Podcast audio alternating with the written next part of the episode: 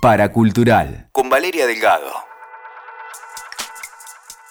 Ustedes saben siempre el tema de redes, tecnología, cómo esto nos modifica la vida, cómo se cruza con el periodismo, con nuestro hacer, con nuestro oficio. Siempre tiene un espacio y también eh, sumamos algunas preocupaciones, algunas preguntas eh, que algunas no tienen respuesta, pero no importa, por lo menos se plantea ese interrogante, ¿no? En este momento de transición, de mutación permanente, donde nosotros a veces somos participantes eh, activos de toda una comunidad en la web y muchas veces no tenemos idea cómo funcionan determinadas cosas. Hay algo que se llama neutralidad en la red. A mí me resulta un tema muy complejo pero de verdad atrapante, apasionante y que en algún aspecto me preocupa. Por eso em, vamos a dialogar ahora con Natalia Suazo. Ella es politóloga, es periodista, además es autora del libro Guerra de Internet y creo que nos va a poder dar una mano buscando algunas respuestas a nuestras inquietudes. ¿Cómo estás, Natalia? Bienvenida. Gracias por atendernos.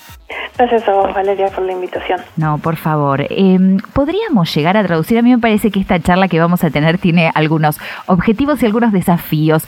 Uno es, ¿cómo podemos llegar a explicarle a nuestro público? Incluso lo estoy pensando, ¿cómo podría llegar a explicarme qué es la neutralidad en la red en términos sencillos como para pensarlo y decir, bueno, esto nos puede afectar a todos o estamos atravesados eh, por esa política que tuvo esa denominación en algún momento? Bueno, a ver, tiene dos aspectos la neutralidad de la red que los primero los podemos explicar por separado y después juntándolos se va a hacer fácil. Em, la información en Internet viaja dividiéndose en paquetes, es decir, si yo te mando hoy un mail a vos, lo que hace esa información, porque tenemos distintos proveedores de tránsito, lo, que son los proveedores que nosotros contratamos. Que pueden ser, sí, para que se entienda, esos proveedores. Fivertel, eh, Speedy, cualquier proveedor que tengamos. Después tenemos un proveedor de mail, que es otra empresa. Claro. Que puede ser Hotmail, Gmail, el mismo, el mismo mail de Fivertel o cualquier mail que tengamos. Sí.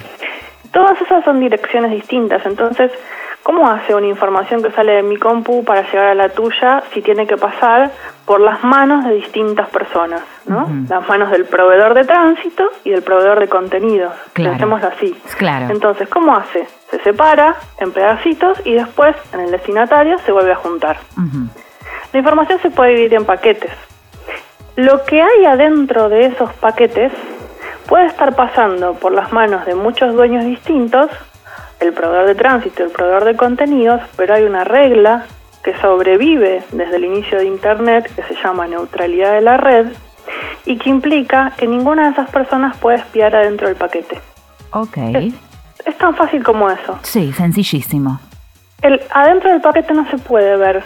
Entonces, el proveedor de tránsito, el proveedor de, los caños, de los fierros, de la ferretería, claro eh, que es en realidad una, empresa de telecomunicaciones. Pensemos que en Argentina esos proveedores de telecomunicaciones fueron las siguen siendo las empresas que se quedaron con la telefonía después de las privatizaciones. Básicamente, primero Telefónica y Telecom, que se dividieron el país, y después se sumó otra gran empresa que fue ahora Clarín Cablevisión, que ahora se fusiona con Telecom, por lo tanto hay como un 70% del mercado en manos de una sola empresa Bien. en Argentina. Sí.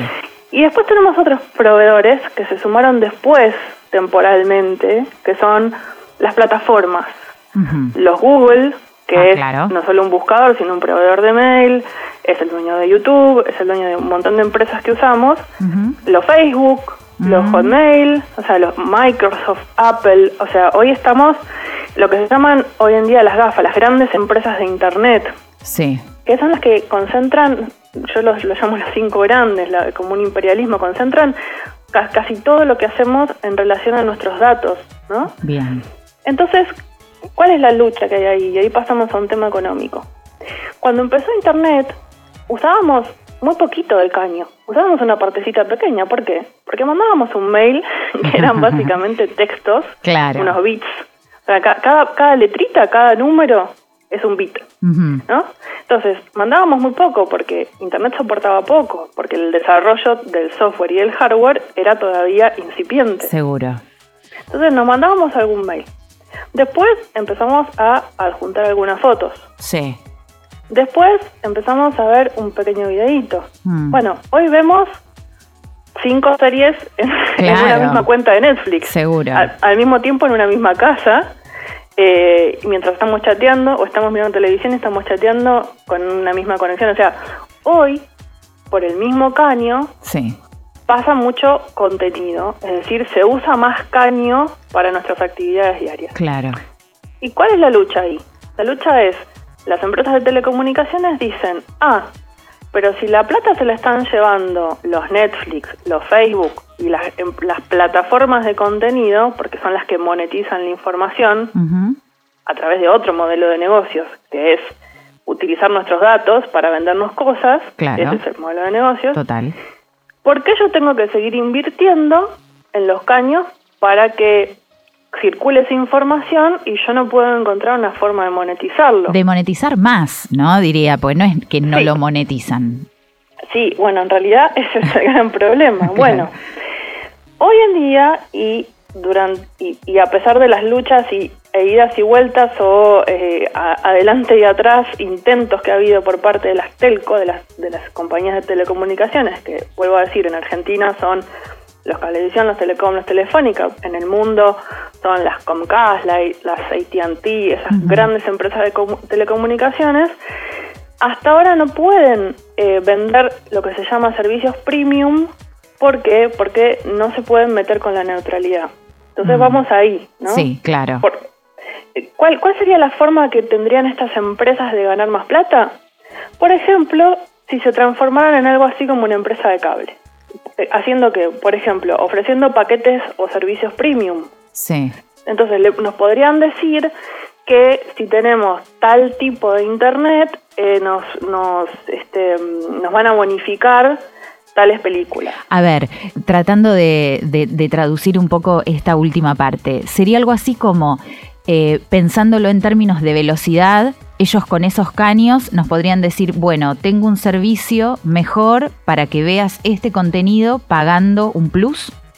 Sí, pero ¿cómo podrían hacer eso? Por un lado, Sí, eso podrían hacerlo. Pero la otra cosa que podrían hacer es fijarse qué consumimos. Si ellos pudieran romper la neutralidad y se fijaran en, en qué consumimos internet, por ejemplo, si se fijaran que vos ves más películas y yo, no sé, bajo más torrents o utilizo más televisión al, eh, o internet a partir de las, no sé, 10 de la noche, Sí. podrían decir, ah, bueno, como Natalia usa más internet entre las 10 y las 12 de la noche, le voy a cobrar más a esa hora. O lo que- la otra cosa que estamos en peligro de que suceda es, eh, como usa más internet a esa hora, le voy a bajar la velocidad, que es lo que pueden hacer. Ay, bueno. ellos pueden romper esa regla, sí, lo que podrían también es generar menos velocidades de con- menos velocidad de la carga de contenido para que yo, que me conecto mucho una hora, no le consuma todo el caño a otro cliente que tienen al lado. ok, Y entonces ganan más. Bien. O me podrían decir, bueno, dado que de las 22 a las 0 hay mucha demanda, esa hora de internet vale más, vale más cara. vale más cara. Bueno, eso es lo que está en juego. Ahora, cuando se habla de neutralidad y pensando en esto, ¿no? Si ellos pudieran, esta frase que vos decías, ¿no? Si ellos pudieran fijarse eh, qué consumimos nosotros o esos paquetes de datos, qué contenido eh, trasladan, eh, ¿no estaríamos hablando de un, en términos de privacidad? Bueno, ese era el siguiente punto. Ok. Entonces, hasta acá, el, buena pregunta, hasta acá el, el tema técnico y económico, pongámosle fríamente. Sí, Pero esto tiene una implicancia en términos políticos y de derechos humanos, de Totalmente. de las personas, Claro. de libertad de expresión, de privacidad, de los datos. Eh, ¿Por qué? Porque, a ver, pensemos que si tenemos neutralidad, eh, estamos considerando Internet como un servicio como, por ejemplo, el agua, que a veces, bueno, a- ahora no siempre, ¿no? Pero nos cobran una tarifa fija y después nosotros la utilizamos como queremos. sí, En cambio, si rompiéramos la neutralidad, podríamos tener un servicio como el cable, ¿no? En el cual eh, tendríamos que elegir o ellos podrían elegir por nosotros que vemos. Si se rompe la neutralidad y el proveedor puede ver lo que nos da o puede filtrar lo que nos da, entonces también puede filtrar contenidos políticos. Mm, Pensemos en que hay países donde no hay neutralidad. Por ejemplo, en, algo, en China o en algunos países este, que, conviven con dictaduras de las formales, digamos, porque ser de otras formas, ¿no? Pero en esos países hay lo que, lo que se llama un firewall, es decir, un filtro que determina qué se puede ver y qué no se puede ver. En China, por ejemplo, no hay Facebook, hay otros servicios, no estoy diciendo que Facebook sea bueno, es todo no, no, está bien, claro. Pero hay otros Facebook que controla ese gobierno. Y entonces, ¿por qué? O sea, por supuesto, ahí no hay ley de neutralidad. Ahí ya está, o sea, ya, se, ya hay otra otra base técnica, ¿no? Seguro. Porque, porque ese eh, país se puede meter. Claro. WeToker. Sumamos las partes.